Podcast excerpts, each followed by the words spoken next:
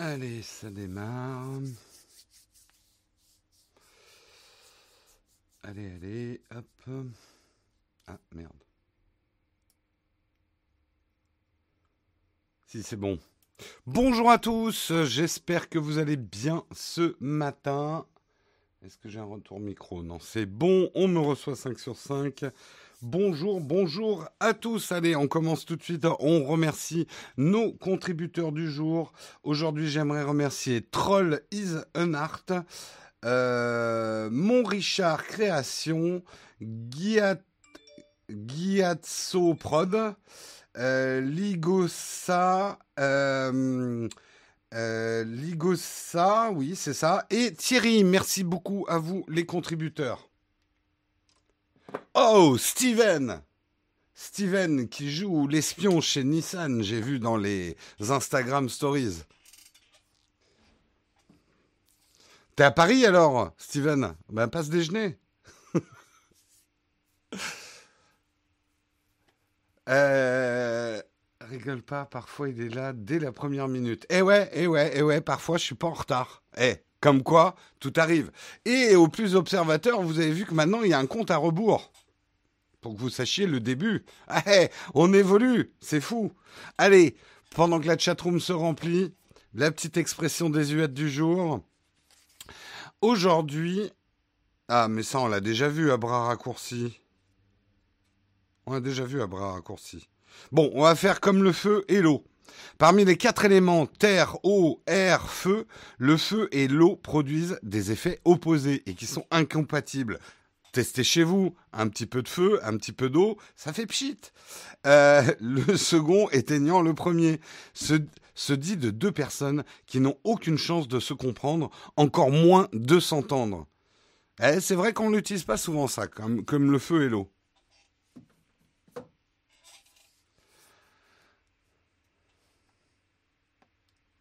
Ah, t'es dans le train de retour, Steven. Ah ouais, en gros, ils t'ont fait venir en train, mais t'as pas pu repartir avec une Nissan. Ces opérations, alors. Ces opérations où ils nous filent même pas le produit, quoi. C'est n'importe quoi.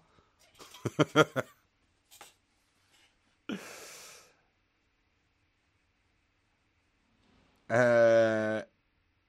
L'eau chaude, alors. Bon, Bon, ok.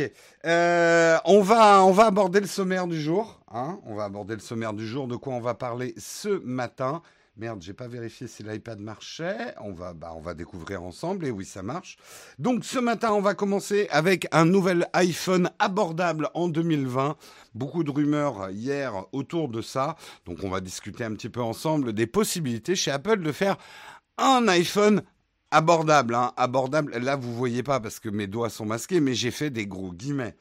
On parlera également de l'IFA un petit peu, euh, de d'Asus qui a dévoilé son smartphone, le ROG Phone 2, un smartphone gaming ultra puissant, et on s'interrogera un peu sur la pertinence de sortir ce type de smartphone en ce moment. Je vous expliquerai pourquoi. Nous parlerons également, c'est bon, j'ai compris qu'il y avait Texcop à 8 heures. Euh, bah, mais ça va.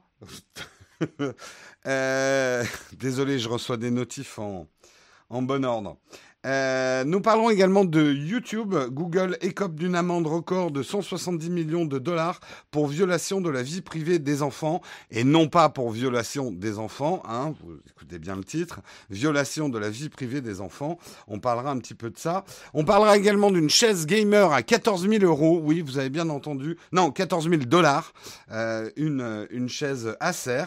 Euh, et nous terminerons un petit peu avec un un sujet dossier que j'ai trouvé très intéressant, un article euh, sur les robots sexuels. Alors là, vous commencez à vous émoustiller, mais justement, comment les robots sexuels pourraient faire augmenter la violence faite aux femmes et les problèmes que pourrait engendrer l'arrivée euh, de ces robots sexuels. Marché qui a vraiment le vent en poupe en ce moment. Vous serez assez surpris euh, des chiffres et ça sera en fin d'émission. Voilà pour le sommaire. J'espère qu'il vous va. J'en ai pas d'autres selon la formule consacrée. On va pouvoir commencer tout de suite ce Texcope. D'ailleurs, y a-t-il un moyen de masquer mes bannières durant quelques instants? Tes bannières de quoi? Ah, Ça, je sais pas. Je sais pas, je sais pas. J'ai vu Sexbot, j'ai cliqué. J'ai un peu pensé à ça en faisant le sommaire, et je sais d'ailleurs que ce Texcop va être démonétisé, hein, puisque j'ai mis Sexbot dans le titre. Coucou YouTube. Alors qu'on va en parler sérieusement, hein, puisqu'on est entre gens raisonnables. On n'est pas en train, élèves de sixième qui sont en cours d'éducation sexuelle et qui vont pouffer à la moindre évocation du téton, hein, puisque nous sommes des gens raisonnables. je vous ai vu pouffer, hein. je vous ai vu. Allez, on va commencer, on va parler effectivement d'Apple et euh, des rumeurs, on va dire des supputations euh, de Apple pourrait lancer un nouvel iPhone abordable en 2020. Un petit peu ce qu'ils avaient fait il y a quelques années avec l'iPhone SE, excellent iPhone. Je le recommandais encore, je crois, l'année dernière, même si je disais que c'était un petit peu la fin de l'iPhone SE. Un iPhone on, est toujours à fantasmer sur euh, Apple, enfin fantasmer, à, à trouver que les prix d'Apple sont exagérés. Et c'est vrai, je suis le premier à être d'accord avec ça. Les prix d'Apple sont au moins 30% trop chers par rapport à ce qu'ils valent vraiment. Je l'ai dit, hein, enregistre-le bien. Hein, L'Apple fanboy dit que Apple est trop cher de 30%. Mais pas sur tous leurs produits. Je trouve notamment qu'ils ont des prix assez agressifs au niveau de leurs iPads, les iPads d'entrée de gamme, je ne parle pas des iPads Pro, et ils ont eu un prix assez agressif avec cet iPhone SE qui à l'époque embarquait quand même pas mal de bonnes choses, certes avec beaucoup de compromis, mais ça en a fait un smartphone qui a d'ailleurs eu beaucoup de succès. Et euh, dans les rumeurs, on a Nikkei qui évoque déjà la suite. Euh, Apple aurait l'intention de lancer un iPhone très abordable au printemps 2020. Euh, donc, ça serait le successeur de l'iPhone SE. A priori, il se baserait sur des technologies de l'iPhone 8, qui était un excellent iPhone qui a été complètement occulté par tout le brouhaha autour du 10 et du premier. Euh, c'était le premier smartphone à plus de 1000 euros. Euh, bref, tout le monde a un peu oublié l'iPhone 8. Moi, je l'avais testé à l'époque. J'avais dit, oui, il a un look un peu ringard par rapport au 10, mais il embarque plein de bonnes choses. Donc, euh, a priori, il partirait sur ces technologies-là. Il serait équipé d'un écran LCD de 4,7 pouces. Donc, renouer avec le succès de l'iPhone SE qui, en dehors d'être un iPhone assez abordable, est un iPhone de petite taille et il y a un vrai marché pour ça. Bien évidemment, dans les compromis, on peut imaginer qu'il n'y aura pas de Face ID, il n'y aura pas de technologie de reconnaissance faciale. Euh, donc pas d'OLED et ce genre de choses. Euh, mais, et c'est ce qu'il faut espérer le plus, c'est qu'il embarque, par exemple, les excellentes caméras de l'iPhone 8, euh, ce qui en ferait un super petit objet photo. L'idée, bien évidemment, pour Apple, c'est de soutenir ses ventes. Beaucoup pronostiquent, et même certains disent que Apple eux-mêmes pronostiquent que l'iPhone 11 va peu se vendre cette année. Ça va être un peu un flop, euh, parce qu'on n'est pas vraiment dans un cycle de renouvellement. L'iPhone a priori, ne va pas présenter d'énormes nouveautés cette année. On peut avoir des surprises, mais ça m'étonnerait un petit peu. Donc Apple anticipant un petit peu une mauvaise année euh, pour euh, son, son iPhone haut de gamme, euh, anticiperait tout de suite et sortirait, comme il l'avait fait à l'année de l'iPhone SE, un iPhone qui viendrait soutenir les ventes et soutenir les chiffres. Euh, et c'est vrai qu'il y a un vrai marché, une vraie attente de gens qui ont moins de 400 euros, on va dire, et qui voudraient quand même un iPhone. Chaque année, je vous fais un dossier sur les iPhones à moins de 1000 euros, avec notamment certains qu'on peut avoir à moins de 400 euros. C'est souvent effectivement du refurb ou des iPhones plus anciens, mais plus anciens ne veut pas dire mauvais. N'oubliez pas que tout ça est une spirale marketing qui consiste à vous faire penser que votre smartphone est pas bon parce qu'il date d'il y a deux ans. Mais est-ce que vous, dans vos vrais besoins autour d'un smartphone, vous avez évolué en deux ans? Non. Non, pour la plupart d'entre vous, non, à part les super technophiles qui ne peuvent pas dormir parce qu'ils n'ont pas le dernier appareil photo à la mode, la plupart d'entre nous, vos besoins, même vos besoins en puissance, changent peut-être tous les 4-5 ans, mais pas tous les 2 ans. Donc euh, des smartphones euh, embarquent des technologies qui sont tout à fait viables et on peut tout à fait acheter des smartphones sans devoir acheter les derniers smartphones qui coûtent cher. Donc euh, il y a un vrai marché. Euh, L'iPhone SE ne sera pas à moins de 400 euros. On verra. On verra. Moi, je 400 dollars. On verra. pense aussi que ça sera plus entre 400 et 500 pour le pour le, plus bas prix en, stockage. mais on verra. Peut-être que Apple peut nous surprendre un petit peu.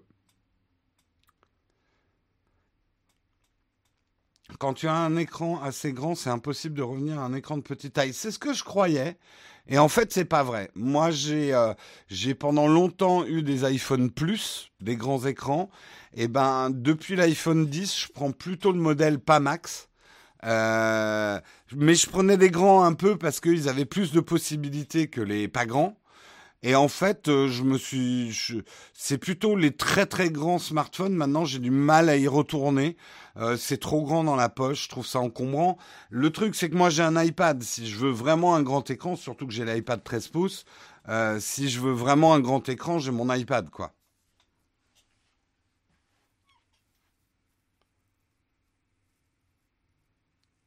Euh, oui, je l'avais pris pour ma mère, l'iPhone SE, il était top. Ouais, ouais, non, mais c'est un, smartphone que j'ai trouvé excellent. Hein. Excellent, excellent. Tu attends le Fold. Euh, a priori, j'ai vu un entrefilet ce matin. Le Fold, pour l'instant, il va sortir qu'en Corée. Hein. On verra, mais euh, la news que j'ai vue ce matin, c'est que pour l'instant, il sort qu'en Corée. Euh, le SE2 pourrait être à moins de 400 s'il s'il se centre très bien, économie d'échelle. On verra, les technologies de l'iPhone 8 sont pas si nouvelles que ça. S'ils trouvent des moyens industriels d'en fabriquer un même en plastique, hein, ils pourraient très bien revenir à ce qu'ils avaient fait avec l'iPhone 5C, avec des coques en plastique. Pour avoir une expérience iPhone qui tient la route, je suis sûr qu'il y une clientèle pour ça.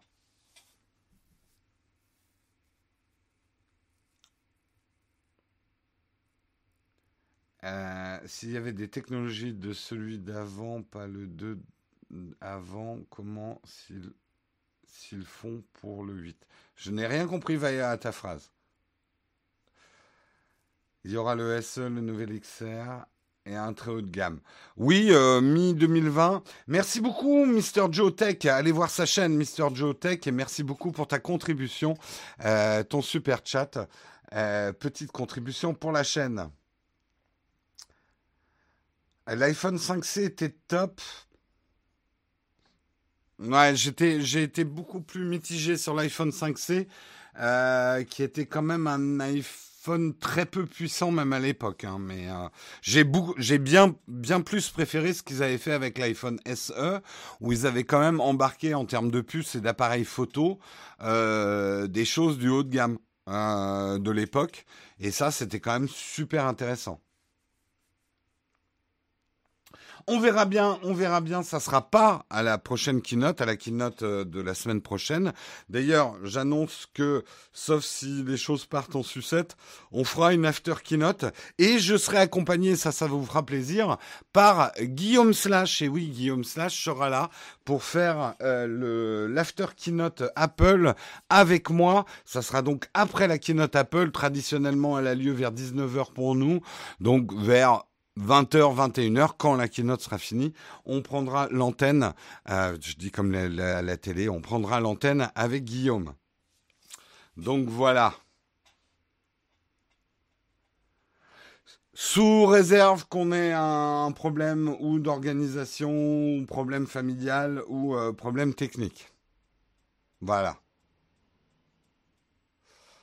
Euh, le retour de Guillaume. Oui, euh, il vient pour un live. Hein. Comment c'est le pauvre Tout le monde lui dit alors quand est-ce que tu reprends tes vidéos et tout? Non, il, a tourné la page, Guillaume. Il a tourné la page. Euh, il a eu son expérience de YouTuber. et puis là, il passe à autre chose. Voilà. allez, on continue, on continue, on va parler un petit peu de l'IFA, hein. les nouvelles commencent. Euh, et effectivement, Asus en a, préparé, euh, en a profité pour dévoiler le ROG Phone 2, son nouveau smartphone de gaming ultra puissant, sans compromis. Euh, donc effectivement, euh, certaines marques euh, sortent vraiment des smartphones ultra puissants, tournés vers le gaming. C'est vrai qu'on a quand même des jeux de plus en plus gourmands et de plus en plus de joueurs à base de mobile, donc il y a un vrai marché autour de ça. donc c'est c'est une montée en gamme par rapport à son prédécesseur. Il sera équipé du Snapdragon 855 version boostée euh, du, processeur. Euh, il sera également, je vais vous le montrer. Est-ce que j'ai une Je vais vous le montrer. Il est un petit peu plus élégant, avec un, design euh, un petit peu plus sobre. Ah tiens, c'est une vidéo. Peut-être qu'on va pouvoir voir quelque chose. Je sens qu'on va se taper une pub. Parce que Ah non, ça va. Euh, voilà un petit peu euh, la pub du, du ROG Phone 2. C'est pas mal. Ouais, il y a quand même beaucoup de, licornes écrasées gamer dessus. Hein. Je ne sais pas si moi ça me plairait beaucoup. Donc on est toujours dans le côté extrêmement puissant. On le voit bien dans cette publicité. Non, ça sera un 855 boosté. Hein. Alors voilà, je vais vous parler euh, du reste. Il y aura donc une machine euh, fumigène derrière. Non, c'est pas une machine fumigène, ça sera un truc pour le refroidir. Euh, il aura effectivement. Attendez, je vous coupe ça. Yep. il aura effectivement un revêtement un petit peu plus élégant, un écran AMOLED de 6,59 pouces, donc c'est quand même pas mal grand. Euh, une luminosité qui s'adapte parfaitement à l'environnement, un taux de rafraîchissement de 120 Hz, ça c'est pas mal du tout pour rendre l'expérience extrêmement fluide, des haut-parleurs stéréo, des petits boutons sur les tranches pour servir de gâchette comme sur une manette traditionnelle avec une latence nettement améliorée, un système de vibration directionnelle pour savoir d'où vient le danger et une meilleure immersion euh, dans le jeu. On aura ce que vous avez vu, je vous remontre là. Euh, cette espèce de grille qu'on voit au dos, euh, elle est escamotable. C'est quand vous partez vraiment dans une grosse session de jeu, vous pourrez brancher, c'est alimenté par une deuxième prise USB-C qui sera sur le côté et ça vous permettra un refroidissement actif euh, effectivement du processeur de, la machine. Donc ils appellent ça le refroidisseur Aero-Active Cooler.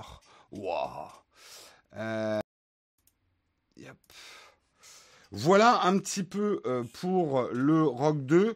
Là où il va se démarquer, c'est qu'il y a moins de compromis sur la partie, on va dire, smartphone traditionnel puisqu'on aura un double capteur photo au dos identique au module de l'excellent Zenfone 6 donc du 48 mégapixels avec un ultra grand angle de 13 mégapixels.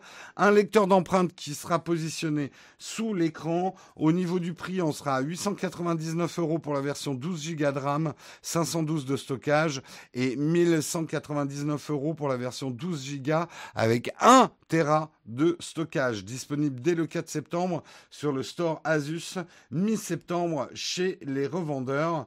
Qu'est-ce que j'ai oublié dans la fiche technique? Il y a une prise jack. Ça, ça va faire plaisir à certains. Compatible NFC, encore heureux. Batterie de 6000 mAh avec adaptateur pour charge ultra rapide, hypercharge 30 watts via le port USB-C. Et puis voilà, hein, voilà un petit peu pour. Euh, est-ce qu'il y, a des gens qui sont intéressés par ces smartphones euh, haut de gamme euh, gamer? Est-ce qu'il y a des acheteurs dans la chatroom?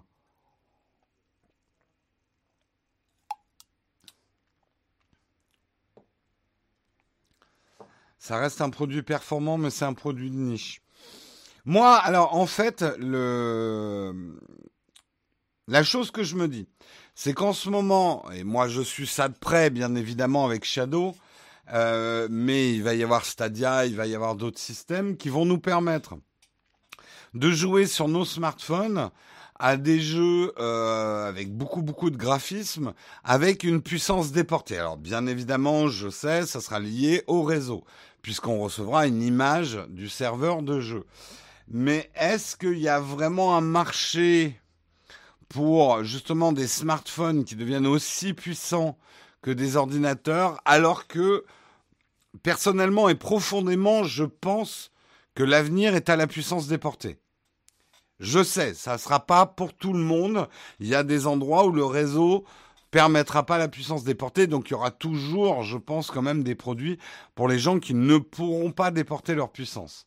Mais, euh, mais je pense qu'une grande majorité d'entre nous, Parce que la, puissance déportée, le Shadow PC, quand ça marche bien, je précise bien, et par exemple chez moi, ça marche bien, même extrêmement bien en ce moment, euh, j'ai absolument pas envie de revenir en arrière. Le fait d'avoir un, un PC puissant, sans maintenance, que je peux ouvrir sur mon iPad, sur mon iPhone, sur mon ordinateur, sur une box, sur mon Apple TV, où je veux. Et surtout, ça, paraît con à dire, mais pour moi, presque l'argument principal, c'est que j'ai pas à m'en occuper de mon ordinateur. Euh, il est là-bas, il s'occupe de tout. Voilà, changer la carte s'il faut.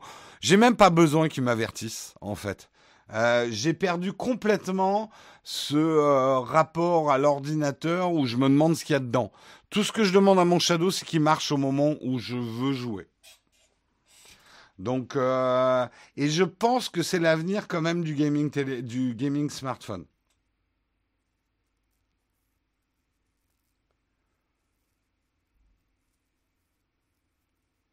Il y a des gens qui veulent de la puissance chez eux en local pour jouer, bosser hors ligne.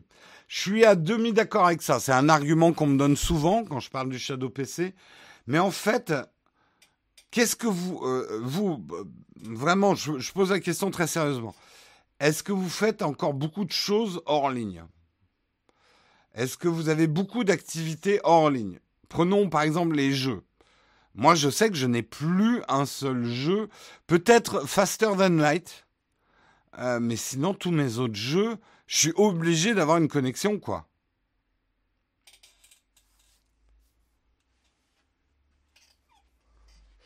Et j'ai même envie de dire, bon, je suis peut-être un peu avant-gardiste, mais je travaille sur tellement de documents partagés maintenant avec l'équipe euh, autour de Nowtech que même ma bureautique, euh, elle est quasiment entièrement connectée, quoi. Disons que si j'ai vraiment pas de connexion, c'est-à-dire j'ai pas de 4G, j'ai pas de 3G, j'ai pas de Wi-Fi, j'ai rien, c'est c'est un peu la merdasse. Et tant qu'à faire, les rares moments où ça m'arrive, genre, alors ça m'arrive effectivement dans le train quand il y a des coupures intempestives de réseau, je télécharge quelques films pour regarder des films hors ligne. Ok. Mais euh, ça fait bien longtemps que j'ai pas eu. Euh, ça fait même hyper longtemps que j'ai pas eu besoin. Enfin, où je me suis pas dit ah merde quel jeu je peux jouer hors ligne parce que j'ai pas de réseau quoi.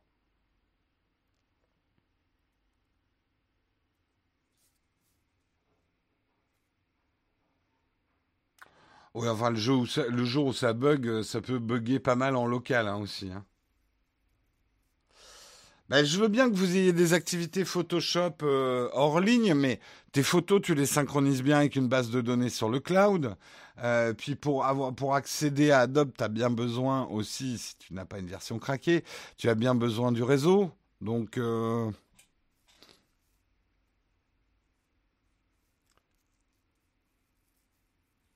après, attention, la puissance déportée ne veut pas dire que tu pourras rien faire du tout.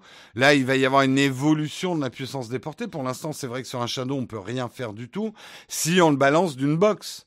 Mais euh, moi, c'est ce que je vous avais dit dans Surface. Si vous prenez par exemple une petite surface plus Shadow, vous pouvez faire un certain nombre de choses en local et après vous connecter euh, si vous avez envie. Et je pense que l'avenir, c'est ça. On aura quand même des smartphones qui vont nous permettre de faire des choses hors ligne et des ordinateurs qui permettent de faire des choses hors ligne. Mais quand on aura vraiment besoin de puissance pour balancer des gros graphismes et ce genre de choses, des gros jeux, euh, bah on sera content d'avoir une puissance déportée.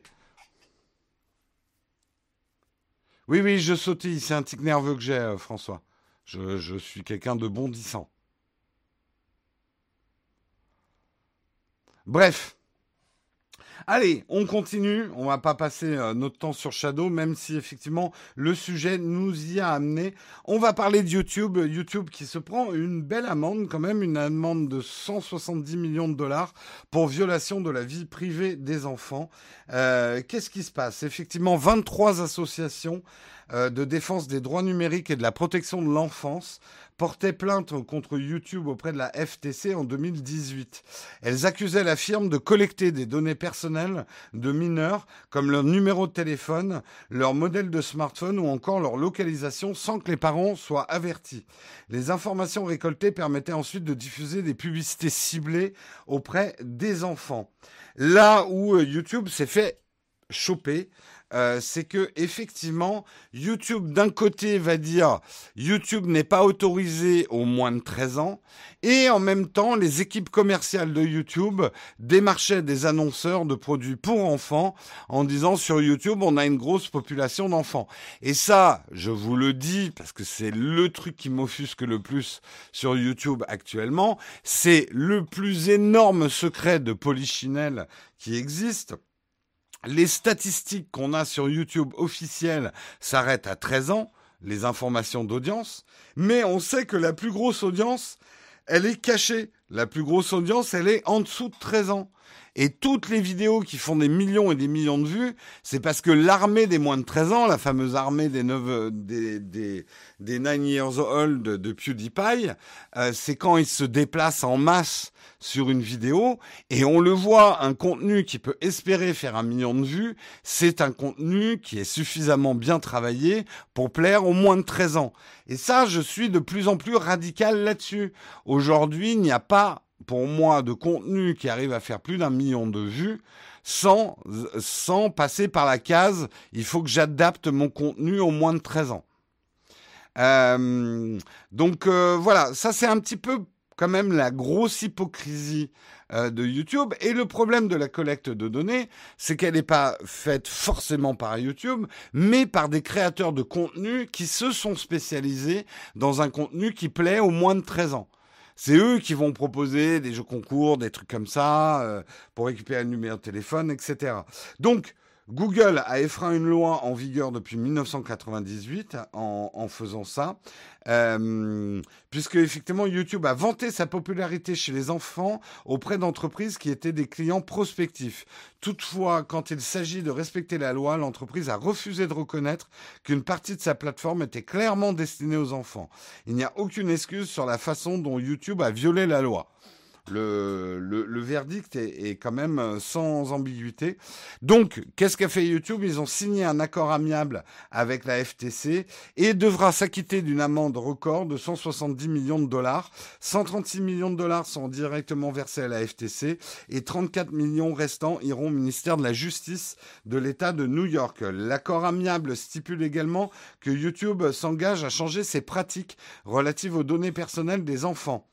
Euh, la patronne de YouTube a déclaré dans un communiqué, et je cite euh, Suzanne euh, ma patronne, euh, nous traitons les données de ceux qui regardent les programmes pour enfants sur YouTube comme si elles émanaient d'un enfant, quel que soit l'âge du spectateur. La collecte des données sera limitée à celles nécessaires au bon fonctionnement du service et il n'y aura plus de publicité ciblée sur ce type de contenu, tout comme la possibilité de faire des commentaires. Donc, ils vont verrouiller les choses. On parle de plus en plus effectivement d'un YouTube qui serait réservé aux enfants avec une agrégation humaine du contenu qui sera dessus et non plus un algorithme qui se plantait en disant oh là on a un petit ours, euh, ça doit être un contenu pour enfants, se dit l'algorithme. Sauf que le petit ours, euh, il fait caca, il mange ses excréments et après il va, euh, il va taquiner la petite oursonne. Et ça, on en a déjà parlé, c'est des trucs qui sont passés entre les mailles du filet euh, chez YouTube qu'on a retrouvé même sur YouTube Kids. Donc l'avenir est très probablement un YouTube Kids qui sera bien plus protégé, bien plus fermé. Oui, mais YouTube Kids, pour l'instant, est dirigé par l'algorithme. Et l'algorithme ne comprend pas. L'algorithme est con, quand même, un petit peu. Et surtout, le problème d'un algorithme, c'est que les créateurs de contenu, qui savent que les enfants préfèrent voir un ours qui fait caca qu'un ours qui va ramasser des fraises, euh, vont euh, optimiser leur contenu pour qu'il échappe euh, à l'algorithme et qu'il se retrouve directement dans le cœur de cible. Euh, quand on voit les chaînes télé pour enfants, il y a aussi des belles conneries. Oui, non, mais c'est sûr, je, ils vont pas résoudre tous les problèmes euh, d'un coup, quoi. Alors, je suis assez d'accord avec toi, Maurice. Je, suis, je serais très intéressé de voir les effets sur les audiences globales de YouTube quand il y aura un YouTube pour enfants qui sera un, un précaré, un truc fermé. Parce que si YouTube réussit son coup et avertit suffisamment les parents, les parents vont empêcher les enfants de regarder le YouTube normal et n'ont droit qu'au YouTube Kids. Euh, du YouTube Kids, on va dire deuxième génération à mon avis, hein, c'est mon pronostic, on va voir des dégringolades de chaînes avec des gens qui vont pleurer leur mère. Et j'ai l'air d'avoir un petit sourire, c'est un peu vachard de ma part, mais il y a certaines chaînes auxquelles je pense et que je ne dénoncerai pas parce qu'on n'est pas dans le gala et je suis pas là pour faire du YouTube bashing, mais il y a des chaînes qui en surface vont vous dire droit dans les yeux non non mais moi je fais un contenu pour adultes. Tu comprends ma courbe d'âge elle commence à 25 ans. Mec c'est des oursons qui font caca ta chaîne quoi. Hypocrisie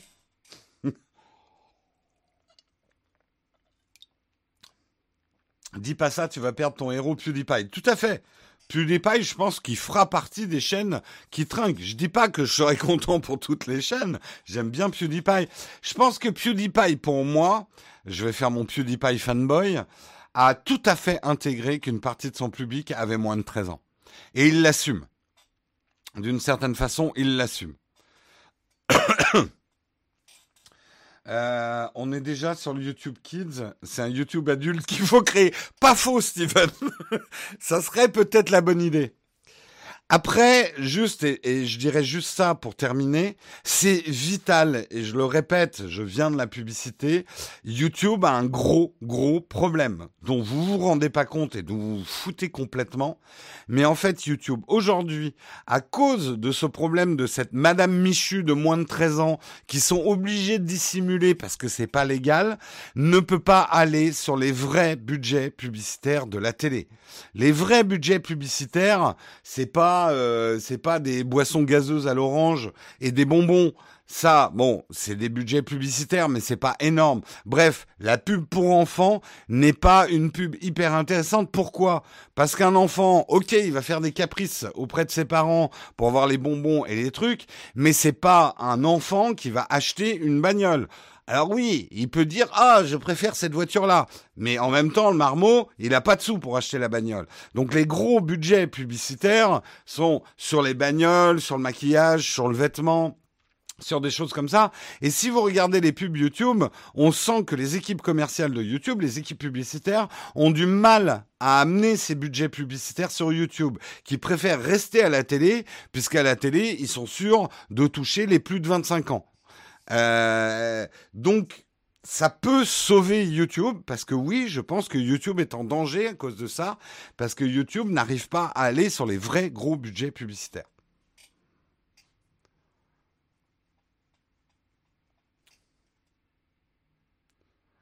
La ménagère de moins de 50 ans, elle a moins de 13 ans sur YouTube. C'est ça qu'il faut que vous compreniez.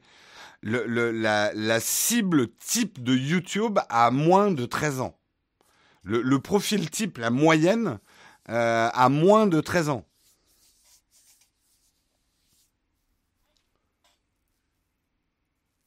Ah, mais bien sûr qu'ils sont au courant. Euh, qu'ils, ils, connaissent bien leurs problèmes YouTube. Ils connaissent bien. Mais c'est très rigolo, nous, quand on voit nos stats YouTube, à 13 ans, ça s'arrête. Parce qu'ils n'ont pas le droit de nous montrer ce qu'il y a en dessous.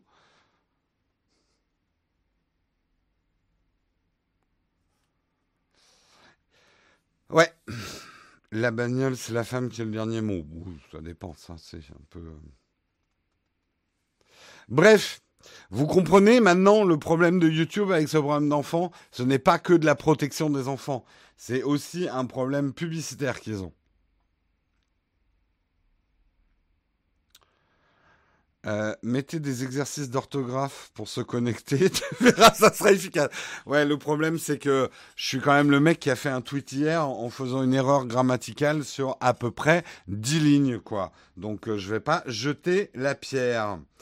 Euh, tu aimes sans S, hein. Voilà, c'est moi. Félicitations, merci à tous mes correcteurs orthographiques qui se sont empressés de me corriger sur Twitter.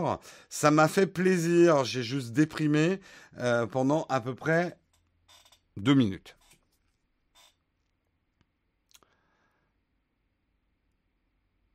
Euh, c'est évident, mais j'ai du mal de manière générale sur le fait de mettre un smartphone. Parce que tu sais, quand tu as des enfants, c'est difficile de résister aussi à leur envie d'avoir un smartphone.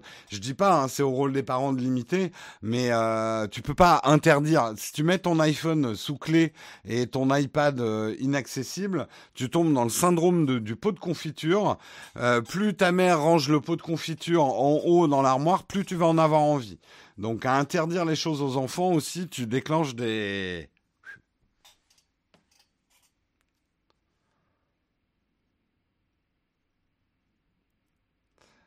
Euh,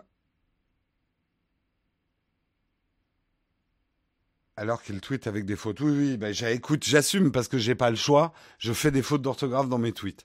J'en ai honte. Je me fouette d'ailleurs euh, avec euh, ma plante verte chaque fois que je fais des fautes d'orthographe. Mais c'est comme ça. Voilà. Vous avez vu comme c'est bien accessorisé quand même? Pas mal. Euh, J'ai juste balancé de la poussière de partout. Allez, on continue. Parce que sinon, je vais être en retard. On va parler d'une chaise de gamer. Attention, accrochez-vous à votre chaise de gamer. Une chaise de gamer à 14 000 dollars. Mais euh, c'est quoi? Elle est en or euh, C'est en peau, en peau de, chadras ou, ou je sais pas? Eh bien non, cette chaise, je vais vous la montrer. Hein. c'est plus Game of Thrones, c'est le Throne of Game, hein, un petit peu, on pourrait dire. Euh, voilà, elle va ressembler à ça. Donc, vous êtes complètement. En fait, moi, ça m'a fait penser au truc là où Dark Vador il peut enlever son masque. Euh, vous serez dans un espèce de cocon avec une espèce de grande colonne vertébrale qui supportera trois écrans qui vont venir devant votre visage. Vous serez dans un fauteuil et complètement inséré euh, dans un, petit truc. Il faut savoir que pour ces 14 000 dollars, ne seront fournis ni les écrans, ni l'ordinateur, ni le clavier, ni la souris. C'est juste la, chaise. Et euh, il faut savoir aussi que si vous voulez le mettre chez vous, il faut quand même que vous ayez un sol qui puisse supporter 715 pounds. Quelqu'un peut me faire la conversion 715 pounds en kilos Merci. Donc euh, cette, cette chaise aura effectivement euh, euh, plein de trucs ajustables, tout ce qu'il faut pour le cable management. Elle aura une fonction de massage, hein, bien évidemment, hein, parce que ça c'est indispensable. il y aura également un support de gobelet. Euh, merde, vous êtes encore sur l'article. Il faut que je pense à désactiver. Voilà. Un support de, de gobelet, euh, des caméras, euh, des hubs. les seules choses qui manquent effectivement seront l'ordinateur, les moniteurs, le keyboard et vous effectivement. Alors ça peut vous paraître extrêmement cher et complètement démesuré. Mais sachez-le, vous faites une affaire, mon bon monsieur, puisque le Predator Tronos Gaming Chair l'année dernière valait 30 000 dollars quasiment moitié moins cher. Une occasion à ne pas rater. Alors, vous me prenez votre petit chéquier, là, hein, et on va s'acheter cette petite chaise. Alors, regardez ce que ça donne quand même sur fond blanc, vous allez mieux comprendre. Hein. c'est tout à fait élégant dans un salon. Hein. Avec ça, vous aurez aucun problème dans le couple, hein, parce que vous pourrez complètement vous enfermer euh, pour mettre dans la mezzanine de l'atelier. Là, je crois que si on rentre un truc comme ça dans l'atelier, on perd la moitié de la surface utilisable de l'atelier, quoi.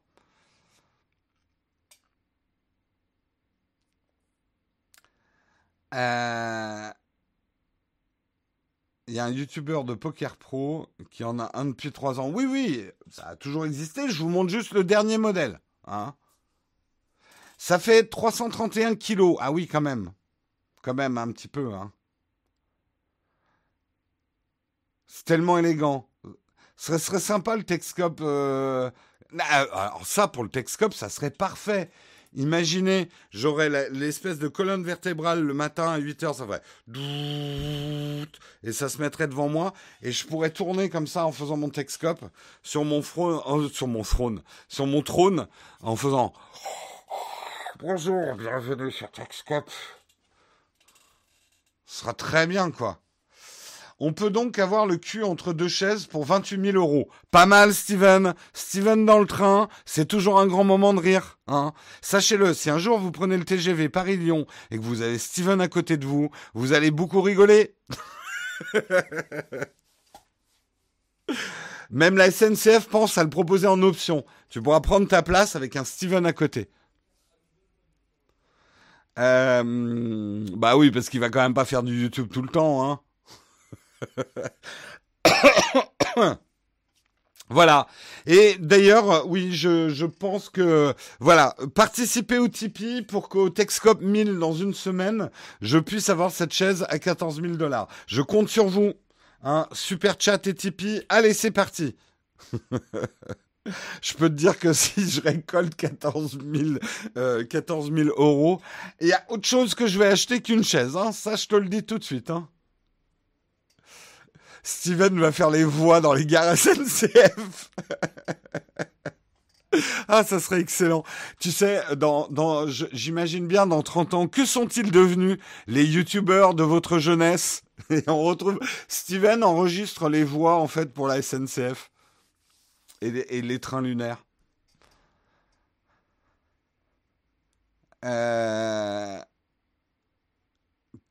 Tu veux pas faire celui qui s'est fait payer un iPhone 10 C'est pas le genre de la maison. Hein. Euh, je n'ai jamais fait du crowdfunding pour m'acheter quoi que ce soit au niveau matos. Et sachez-le, il faudra me marcher sur le corps avant que ça arrive. Euh, je voudrais pas dire de bêtises, mais même au moment où je me suis fait voler 7000 euros de matos, certains ont voulu me donner de l'argent par le crowdfunding, j'ai toujours refusé. Pas parce que euh, c'est pas bien, c'est juste que pour moi, l'argent du crowdfunding, c'est les salaires. Et je peux vous dire que les salaires, ça coûte beaucoup plus cher que le matos.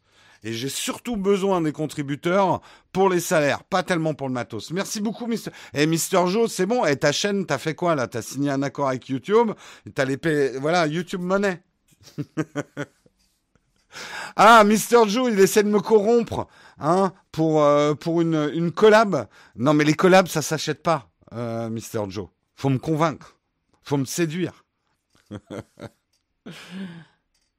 Merci beaucoup en tout cas pour ton super chat.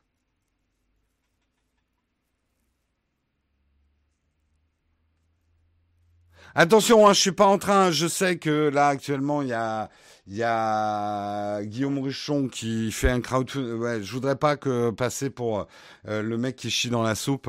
Euh, D'abord, c'est un drame. Euh, quoi qu'il se soit passé, c'est un drame pour quelqu'un. Je crois que c'est son assistant qui s'est fait voler 10 000 euros de matos.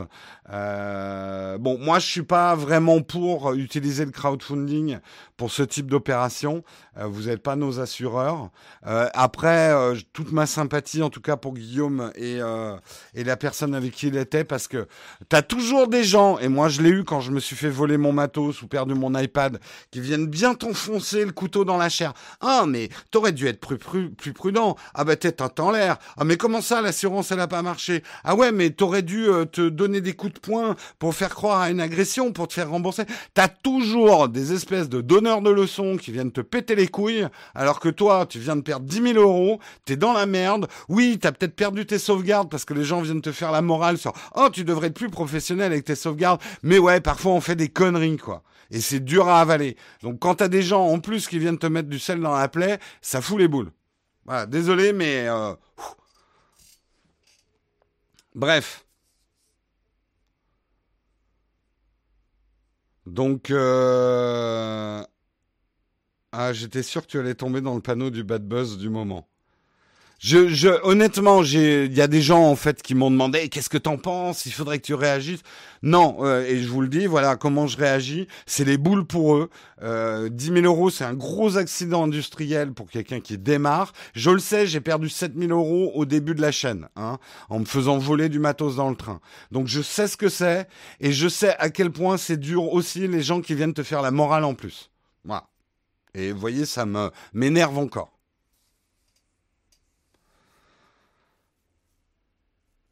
Bref. Désolé, je suis complètement parti dans les graviers. Je suis complètement parti dans les graviers et on revient effectivement pour notre dernier article. Article, alors je sais que certains d'entre vous se disent hum, des robots sexuels, on va parler de cul. Bah pas vraiment parce que justement, on va plutôt parler des conséquences négatives euh, que ça peut avoir. Je vous montre pas l'extrait vidéo, mais en fait, Euh, ce qui s'est passé, c'est que sur Netflix, euh, il y a eu une humoriste américaine, Whitney Cummings, euh, qui a fait un sketch et elle s'est fait fabriquer son double par, par la société Realbotics. Euh, qui a fait son double, double qui était assez réussi. Elle a fait un sketch sur euh, son mec qui découvre le double, etc. Euh, et depuis qu'elle a fait cette émission sur Netflix, la demande des robots Realbotics a vraiment explosé. Euh, il faut savoir que les robots sexuels sont en vogue depuis un certain temps. L'industrie des jouets sexuels est l'une de celles qui connaît la plus forte croissance de ce siècle. Le marché est évalué à, 4, à 30 milliards de dollars US près de 40 milliards, euh, ah oui, de Canada, donc c'est un article euh, canadien, plus de 40%, alors accrochez-vous, plus de 40% des hommes qui ont participé à un sondage en ligne sur le sujet ont dit qu'ils pourraient envisager l'achat d'un robot sexuel au cours des cinq prochaines années. Donc, euh, messieurs, on, on, est quand même pas mal à se dire, ah, pourquoi pas un petit robot sexuel? Or, le problème aujourd'hui, et notamment avec les robots qui sont fabriqués actuellement, et Realbotics a créé Harmony, qui par exemple est le premier robot sexuel avec une intelligence artificielle au monde, euh, ont tendance, effectivement, pas qu'une tendance, renforce les stéréotypes sexistes. L'un des problèmes éthiques qui accompagne l'utilisation généralisée des robots comme Harmony est la possibilité de renforcer les stéréotypes sexistes. Euh, je parle effectivement de la clientèle masculine, parce que certains sont bien sûr, je regarde même pas la chatroom, déjà en train de parler des robots sexuels masculins, mais arrêtez de vous mettre de la peau de sauce devant les yeux. C'est pour l'instant un phénomène très très masculin, euh, cette appétence pour des robots euh, sexuels. Euh, les attentes sont stéréotypées. Euh, par exemple, ce que, ce que dit euh, le, le, physique d'harmonie, qui est le, la, la, base de ce robot, c'est gros seins, petite taille, qui sont les trucs qui reviennent le plus souvent dans les préférences masculines. Et de tels stéréotypes trop sexualisés sur les attributs physiques d'une femme jugée attirante sont dangereux. Des études ont montré que la représentation hypersexualisée des femmes dans les médias est liée au harcèlement sexuel et à l'augmentation euh, faite aux femmes. Alors, je vous la montre effectivement. Ça, c'est le robot de base Harmony. Hein, qui ressemble effectivement un peu espèce d'archétype, euh, lèvres pulpeuses, petite taille, gros sein. Euh, voilà, on est dans les archétypes effectivement euh, masculins. Les problèmes sont même beaucoup plus importants que ça. Euh, puisque aujourd'hui, les robots sexuels, avec leur intelligence artificielle, n'ont aucune préférence ou aversion ou n'ont aucune opinion. En gros, soyons crus, vous pourrez faire n'importe quoi à votre robot, ça, ça lui posera pas de problème. Un robot ne dit jamais non et accepte tout, même les trucs les plus incongrus. Donc, c'est effectivement un robot ne peut pas refuser ou accepter. Donc vous imaginez déjà sur des esprits fragiles les problèmes que ça peut poser effectivement sur les problèmes effectivement qu'on a aujourd'hui avec le consentement. Le consentement, c'est quelque chose dans lequel on doit élever effectivement nos enfants. C'est des lignes qui ont bougé ces dernières années et c'est un bien qu'aujourd'hui, alors certains vont dire, oh, c'est devenu beaucoup trop compliqué, on ne peut même plus draguer une femme aujourd'hui, il y a tellement politiquement correct. On n'est pas en train de parler de ça. Arrêtez de déplacer le débat. Le débat, il est dans le consentement des rapports sexuels. Et il y a eu des générations de petits garçons à qui on a dit quand une femme dit non, ça veut un peu dire oui. Et on voit à quoi ça mène. Alors, imaginez des générations de petits garçons avec des robots sexuels qui disent jamais non. Ça va pas être simple, cette histoire. Ça va, ça va compliquer les choses, quoi. Donc euh, effectivement, euh, il y a un potentiel de comportement nocif comme les utilisateurs peuvent faire ce qu'ils veulent avec leur robot et cela sans aucune répercussion, il y aura forcément après des dérapages euh, sur la vie réelle euh, et ça peut être des conséquences effectivement néfastes pour les femmes. Des actes de, d'ailleurs, on reporte déjà des actes de violence contre des robots sexuels ont déjà été observés. Il s'agit notamment de décapitation, de mutilation et d'agression euh, des robots sexuels. Pour des individus enclins à agir de la sorte, la disponibilité d'un robot à violer pourra exacerber ses comportements. Euh, donc aujourd'hui, euh, on commence à évoquer, ça peut paraître incongru, mais c'est peut-être un début de solution, euh, des droits pour les robots. Les relations humains-robots sont dépourvues de valeurs humaines fondamentales, mais peut-être qu'en accordant aux robots une certaine reconnaissance pourrait atténuer ce jeu. Par exemple, en 2017, l'Arabie saoudite, pas un modèle non plus, mais bon, bref, euh, a fait la une des journaux en accordant la citoyenneté à un robot pour la première fois dans l'histoire de l'humanité. Peu après, le Parlement européen a proposé la création d'une catégorie de personnes électroniques pour garantir les droits des systèmes d'intelligence artificielle les plus performants. Ce statut ressemblerait à celui d'une personne morale. Sachez-le, un objet euh, ou une entreprise peut avoir des droits en tant que personne morale. Je vous le dis souvent, par exemple, une entreprise comme ma chaîne YouTube a un droit à la vie privée. Ça fait partie des droits d'une personne morale. Euh, donc ça serait un début d'idée, effectivement, que des actes de violence envers un robot sexuel qui aurait une intelligence artificielle euh, soient condamnés. Si quelqu'un effectivement est accusé et euh, pas accusé et euh, coupable euh, de maltraitance envers un robot, ça serait pas tellement pour protéger les robots et que leurs petites émotions, mais ça serait plutôt effectivement pour empêcher que et je trouve que le terme est, violent, mais veut bien dire ça. empêche un marché de robots à violer et à décapiter. Euh, c'est quand même extrêmement dangereux quand on y réfléchit.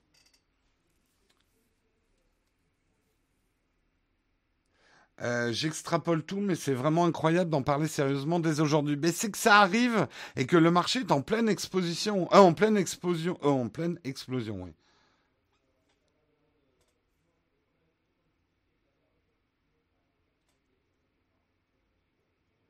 c'est exactement le même discours que pour les jeux vidéo.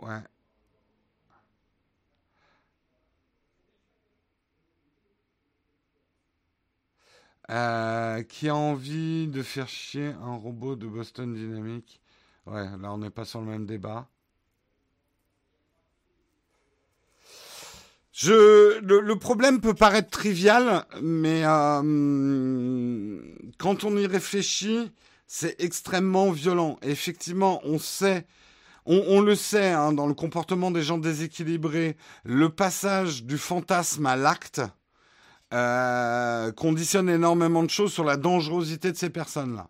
Et avec des robots à violer, euh, on va pousser des gens qui auraient peut-être réussi à, entre guillemets, combattre certaines de leurs pulsions et vivre avec, parce qu'on ne fait pas disparaître des pulsions, on apprend à vivre avec, à, avoir une vie normale et sans danger euh, pour la société. Là, en leur donnant des supports à, à des fantasmes profonds, à des pulsions euh, profonde et qu'il puisse exercer sans conséquence sur un objet parce que c'est un objet, c'est inanimé et ça n'a pas de sentiment, euh, c'est la voie royale à ce qu'il ne puisse plus contrôler ces pulsions-là et ne plus vivre avec. Donc ne croyez pas que c'est un débat de science-fiction en fait.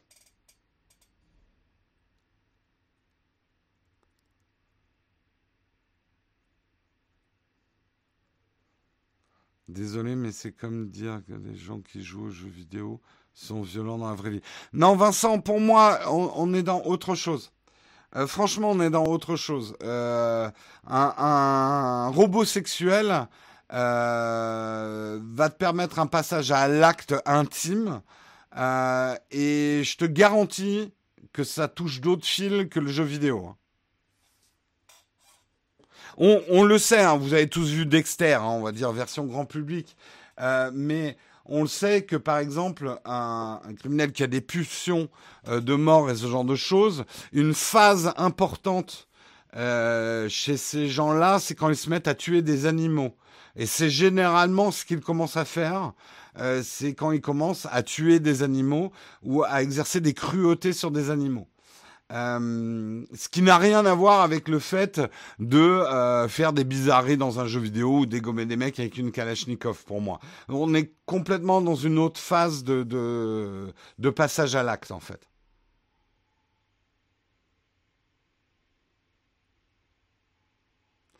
Euh, mais vous croyez vraiment que ça va devenir la masse? Écoute, Oleg, il y a quand même un sondage. 40% des hommes sont prêts. Ils le feront certainement en secret. Hein. Mais là, en anonymat, 40% des hommes ont déclaré qu'ils avaient l'intention d'acheter un robot sexuel dans les années à venir, si cela était assez performant, assez convaincant.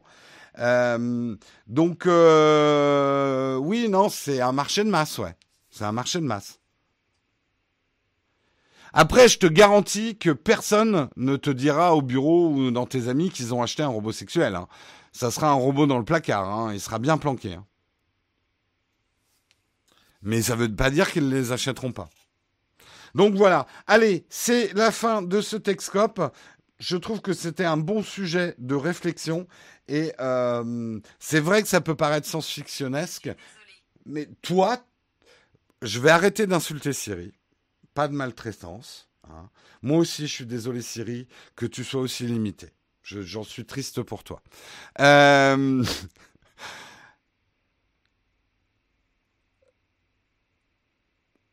40%, ça te paraît aberrant? Bah moi aussi, hein, ça m'a surpris. Hein. Pas de questions platinium, on va passer au petit vite ton fac. Aujourd'hui, si vous avez des questions donc à me poser, c'est le moment de me les poser dans la chatroom. Euh, Siri a des droits. Non mais je je je vous l'accorde, il faut que j'arrête d'insulter euh, Siri. Euh, c'est pas une bonne chose.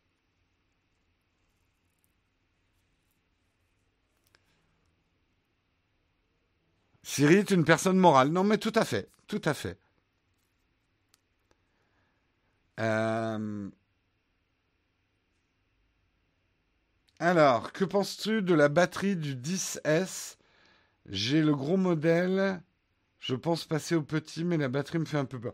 J'ai pas de moi alors j'ai un 10R, donc euh, j'ai pas le 10S, mais Honnêtement, j'ai pas de problème de batterie. Hein. Et pourtant, euh, je l'utilise, hein, mon smartphone. Hein.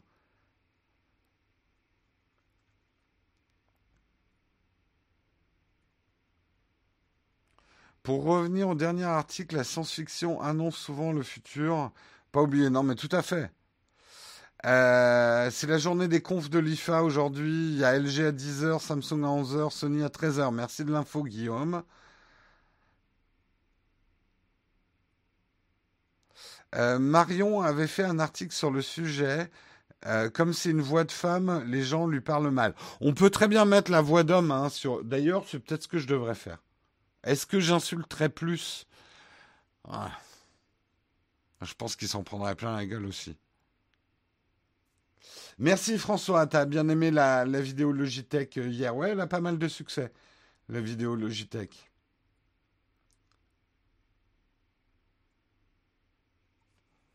Euh, y a-t-il un intérêt de passer du 10 Max au 10 Bah, en ergonomie, oui, tu vas avoir moins un smartphone qui, déplace, qui dépasse de ta poche. Siri change de sexe et de voix constamment sur mon iPhone. Très bien, Emily Marie.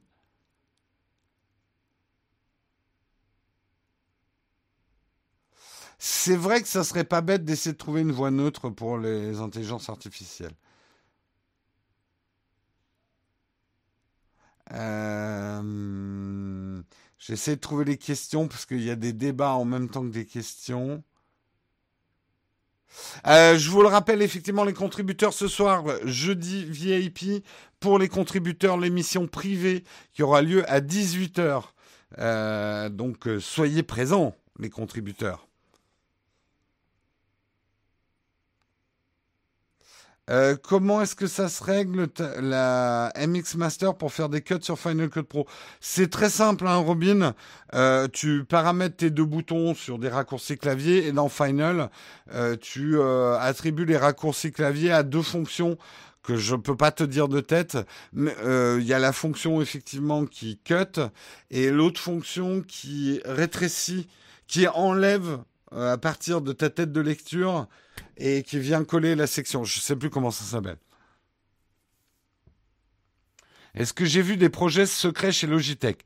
Peut-être, mais du coup, je n'aurais pas le droit de t'en parler.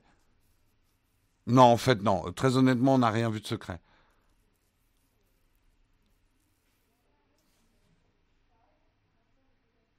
Le lien reste blanc. Euh, ah, tu parles des liens de, Samuel Pourtant, ils sont cliquables, donc c'est bon. Hein. Tiens, Jérôme, l'iPad Pro me fait de l'œil. L'iPad OS est actuellement en bêta dessus. Est-ce que. Euh, ouais, la bêta est encore bêta. Je la recommande pas forcément encore. Hein. Allez, je réponds à une dernière question. Tu attends quoi du salon high-tech de Berlin IFA 2019 Pas énormément de choses pour être franc. Hein. J'attends pas grand grand chose. On verra. Hein, c'est toujours bien d'avoir des surprises. Euh, est-ce une bonne affaire le XSV-D de Sennheiser de, Je sais même, je sais pas toutes les références dans la tête. Je sais même pas ce que c'est. Euh, comme micro euh, Sennheiser. Donc euh, je pourrais pas te répondre. Et puis je l'ai pas testé. Si ça me dit rien, non, je l'ai pas testé, donc je vais pas vraiment avoir d'avis, quoi. La keynote Apple, elle sera le 10. Allez, je vous quitte. Rendez-vous avec les contributeurs ce soir pour le jeudi VIP, le live privé réservé aux contributeurs. Le lien sera partagé euh, sur votre profil Tipeee et votre profil YouTube Member pour les contributeurs. Donc on se retrouve ce soir à 18h et moi je vous retrouve demain matin tous pour un nouveau Texcope à 8h. Je vous souhaite une excellente journée. Soyez bons, soyez forts, soyez productifs et soyez gentils. Allez, on va dire ça. Allez, ciao tout le monde. Bye bye.